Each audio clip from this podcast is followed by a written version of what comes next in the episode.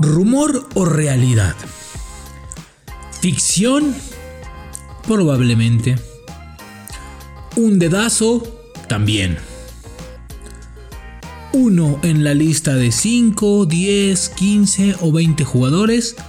Muy, muy cierto. Pero la realidad es ¿por qué Raúl Jiménez? ¿Por qué Raúl Jiménez no podría jugar en el Bayern Múnich? ¿Tienen algo contra los mexicanos? No. ¿Hay algo en contra de los números de Raúl? No lo creo. ¿Se le olvidó jugar? No lo creo. ¿Por qué no? ¿Por qué no Raúl Jiménez podría jugar en el Bayern Múnich? Episodio 91 de La Sombra del Tri. Esto es La Sombra del Tri, un podcast con Rubén Rodríguez, exclusivo de Footbox. Hola, ¿cómo están? Muy buenos días, muy buenos días, buenas noches, buenas tardes, buenas los que quieran. Y bueno, pues a ver, ayer, ayer, ayer platicábamos un poco de cómo se ha dado la lista para los jóvenes, ¿no? Y cómo cuesta un problema formar listas.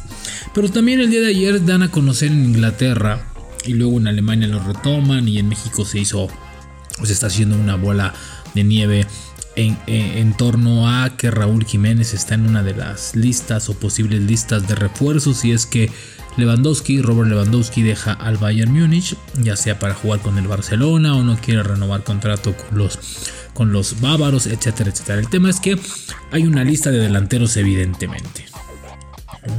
Y la realidad es que en el mundo también hay varios delanteros o, el, mundo del fútbol está carente de delanteros, ¿no? Algunos están carísimos fuera de presupuesto. Los delanteros más contundentes pues no tienen eh, eh, el mínimo eh, tema de, salir de sus actuales equipos o solamente pagando la cláusula de rescisión, ¿no? Mbappé uno de ellos, que creo que está más fijo o, vuelto al Real Madrid, ¿no? Lo de Benzema, que para mí es el mejor jugador en estos momentos del mundo y el mejor delantero, bueno, pues está más que Sincho en el Real Madrid, lo de Mozala brillante en el Liverpool, ¿no? Lo de Haaland que se escucha mucho para, para el Manchester City, que por cierto no tiene delantero, entonces, a ver. Pero a ver, el tema es no es no es si va o no a jugar, ¿no? Hipotéticamente, si va o no a jugar, aparece una lista de posibles refuerzos. Aparece una lista en la cual puede haber 5, 6, 7, 10, 11, 2 o 3, no sé cuántos, cuántos estén viendo o cuántos aparezcan. Pero la realidad es que tal vez está en el radar. Tal vez hasta abajo, hasta abajo, en medio, no lo sé, pero está en el radar. Pero de inmediato, de inmediato vienen los... No, no jodan. Raúl Jiménez, no mamen, ¿por qué? No tiene nivel, no tiene calidad. El presente, no, los números de Raúl no lo avalan. Ah, chinga, y ahora resulta, ahora resulta que el futbolista en un mes se le olvida jugar al fútbol, ¿no? Y que con los clubes no pueden jugar mejor. Hay un tema que es más que es mucho más importante, creo yo, y que tiene que ver creo que con la salud de Raúl Jiménez, porque evidentemente Raúl Jiménez no fue el mismo jugador después de esta fractura de cráneo. Afortunadamente y agradecido con Dios, me imagino que está jugando al fútbol. ¿Sí? Porque realmente una lesión de esas, híjole, qué bueno que está haciendo una vida normal Raúl Jiménez. Y evidentemente no ha sido su mismo rendimiento. Ahora, si el Bayern lo quiere contratar con esos números, ¿qué tiene de malo? O si el Bayern le echó el ojo como, como posibilidad o posible candidato, ¿cuál es el problema? Y no quiero caer en la frase de Javier Hernández de el mexicano es el peor enemigo del mexicano porque tampoco es por ahí. Pero a lo que voy es y ni tampoco vamos a imaginar cosas chingonas, ¿eh? Tampoco, tampoco. Imaginémonos cosas chingonas. Así de que vámonos bajándole un, nivel. El tema es, mi querido productor y footboxer, es que de inmediato sacamos los nos en lugar de, ah, qué bueno, qué bueno que aparezca, qué bueno que está sonando, qué bueno que está ahí, qué bueno que está ahí. A ver, Raúl Jiménez llegó al Atlético de Madrid de Cholo Simeone cuando era una, un equipo en crecimiento. Luego llegó al Benfica y ahora el Wolverhampton. Tal vez me parece que el Wolverhampton, con todo respeto, ha sido en los equipos de Europa de Raúl, tal vez el que menos palmarés tiene. Pero está en la Premier League. El año pasado, y antes de la lesión, Raúl era un delantero sumamente contundente un delantero, un killer del área, un delantero que tenía una y la aprovechaba, tenía tres y te metía dos, ¿sabes? Hoy Raúl no es el mismo Raúl Jiménez, evidentemente, pero de inmediato sacamos los nos. A ver, en lugar, no, no, tampoco hacer fiesta, ni mucho menos, pero decir, qué chingón que este güey está en el radar de uno de los mejores clubes del mundo. ¿Qué tanto hemos peleado en casi 100 episodios? Es el 91, falta 9. Pero a ver, en 91 episodios, ¿qué tanto hemos molestado, en chingado? ¿Qué tanto hemos señalado la parte de el tema del fútbol mexicano es que nuestros jugadores no son sobresalientes, no son contundentes, no son trascendentales en sus equipos? Los jugadores mexicanos no tienen un lugar en los equipos top de Europa, no tienen un lugar, no compiten el día a día con las principales figuras porque no están en los mejores equipos.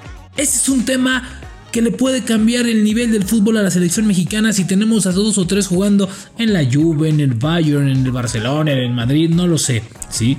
A ver, ¿alguien se imaginó que Hugo Sánchez iba a ser un delantero de élite, un delantero de época en el Real Madrid con cinco pichichis, o que Rafa Márquez se, va a convertir o, se, o, se pudiera convertir en el, en el extranjero más ganador, así, el extranjero más ganador en el Barcelona, ¿no verdad? Pero nunca salieron los no. Y tampoco voy a caer en la frase de es que los cangrejos. No, no, no. Entonces, a lo que yo voy es que lejos de buscarle el pero y decir, no, ¿cómo crees? Y que salen los Chivas y los del Cruz Azul y los de la MEN, no lo sé. A, decir, no, ¿cómo creen? Están locos, están tontos, no va a llegar. Pues qué bueno que aparece en el radar, porque eso es lo que le hace falta al fútbol mexicano. Eso es lo que le urge al fútbol mexicano. Esta necesidad de vitrina es también parte de por qué el fútbol mexicano está estancado y no ha crecido.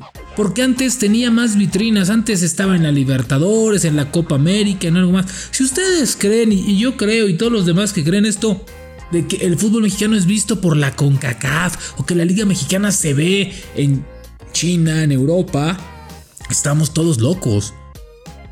Porque eso no es cierto, y no lo digo yo tampoco. Lo dice Ochoa que jugó allá, lo dice Guardado que está allá, lo ha dicho Raúl Jiménez, Héctor Herrera que están jugando allá. La Liga Mexicana ya ni pera, bueno, allá no saben ni quién es el América, la institución más importante del fútbol mexicano. Entonces, a ver, hoy que aparece un hombre, un mexicano ahí sonando para, para posibilidad, pues qué chingón, ¿no? Yo recuerdo hace unos días, ¿no? Me recordaban a alguien en Twitter, ni siquiera tienen el contexto, ni siquiera saben qué pasó, pero ya sabes que la gente por chingar chinga, ¿no? Entonces me salieron de que, ah, jaja, tus refuerzos, ¿cuándo? Memo Ochoa era, era, considerado para jugar en España. Igual que ahora, en la lista de refuerzos, igual que, eh, igual que eh, Paul Aguilar, como posibilidad para reforzar, me parecía que era el Barcelona, no sé qué equipo. Pero a ver, eso no lo inventé yo, eso salió en España en una lista de posibilidades, como refuerzos. Estamos en el Mundial de Brasil 2014, pero no, de inmediato, no, es que, es que cómo puede ser posible, no hay nivel. A ver, si yo mal recuerdo, si no es por esta lesión en Dallas de, eh, de perdón, en la lesión de, de la Copa del Mundo de Rusia, me parece, sí, el señor perdón, de Brasil, perdón, estoy todo güey hoy, de Brasil, ¿sí? Héctor Moreno hubiera estado en un equipo top. ¿Y sabes a dónde iba Héctor Moreno? Al Barcelona. Hubiera jugado en el Barcelona. Si a Memo Ochoa no le hubieran sacado el tema este del clembuterol y todo lo que les dieron de comer en una concentración de selección junto con Ciña y compañía, Guillermo Ochoa hubiera parado en Francia, sí, pero probablemente hubiera parado en el Olympique de Marsella o en el Paris Saint Germain. Así de claro y otros iban a ir al Arsenal y también por cuestiones ajenas pues no pudieron ir. Entonces a lo que yo voy es que de esto se habla, de esto necesitamos, de esto se tiene que nutrir el fútbol mexicano. Dejen ya de que si va o no va, ojalá y vaya. Y yo estaré eh, eternamente agradecido con el Bayern si se lo llevan. Y de verdad, ojalá y firme. Y no para que nos tape la bocota. No, para demostrar que puede jugar. A ver, ¿Ya vieron el Bayern Munich de Nagelmans? Es increíble lo que juega este equipo. A ver, Lewandowski lleva tres campeonatos de goleo seguidos o cuatro y mete más de 36 goles por torneo. ¿Saben por qué? Porque el Bayern ataca con 6 o 7 hombres, es vertical como pocos. Es un equipo que va al frente y evidentemente generan y generan opciones de gol, ¿sí? Entonces, creo que en ese momento creo que cualquier delantero puede tener la capacidad. Delanteros que están en Europa, si estamos hablando del mejor fútbol, si son capacitados, tienen la capacidad de meter gol en este equipo. Ahora yo repito, no estamos diciendo que lo van a contratar, no estamos diciendo que ya lo van a tener, no, simplemente es qué bueno que aparece en el radar. Quitémonos los nos, ya, quitémonos los porque, ay, es que no, es que como creen, estamos todos güeyes, como creen Raúl, pero ni en pedos va a jugar allá. Ok, ok. Es una falta de respeto que un mexicano aparezca en la lista del Bayern Múnich como posible refuerzo, ¿no verdad?